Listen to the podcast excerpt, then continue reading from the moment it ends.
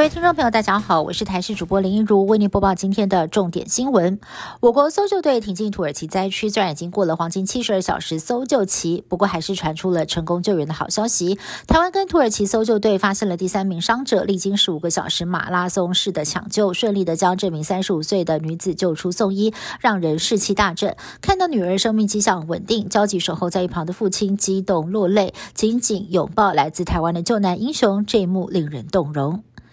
台视特派记者刘仁豪、林炳洲挺进土耳其第四大城阿达纳，直击地震灾区第五天的情况。现场还有许多的搜救队员不放弃任何希望，仍然在继续的寻找生还者。有不少荷枪实弹的军警在街头维持治安，避免有人趁火打劫。而来自各国的职工，多天下来只能够露宿街头，白天的气温只有摄氏三度，入夜之后更是天寒地冻，只能够烧柴来取暖。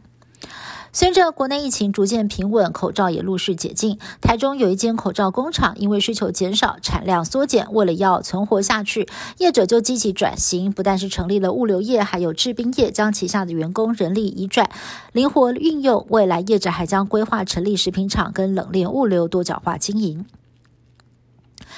攸关普发六千现金时程，立法院朝野协商之后，确定十七号开议重启特别条例审议。朝野预估二月十二号就可以完成立法程序，三月中完成预算复委审查。民进党立院党团总召柯建明表示，依过去前瞻基础建设特别条例的时程来推算，最快在四月十一号立法院会能够表决特别预算案，然后钱就会发下去了。室内口罩令即将解封，分成规定、建议跟自主佩戴三大面向。不过有专家质疑，有发烧或者是呼吸道症状的患者，目前属于建议佩戴的类别，其实不太合理，应该要列入规定佩戴的范围，才不会影响到他人健康。而民众也非常的关心口罩令何时能够全面解除。指挥中心发言人庄仁祥认为很难全面解除，因为目前不太可能在医疗机构当中开放大家自主决定戴还是不戴。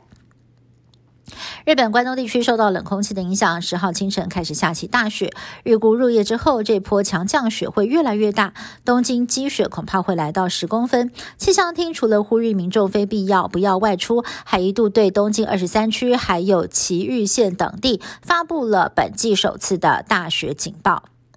以上新闻是由台视新闻部制作，感谢您的收听。更多新闻内容，请您锁定台视各界新闻以及台视新闻 YouTube 频道。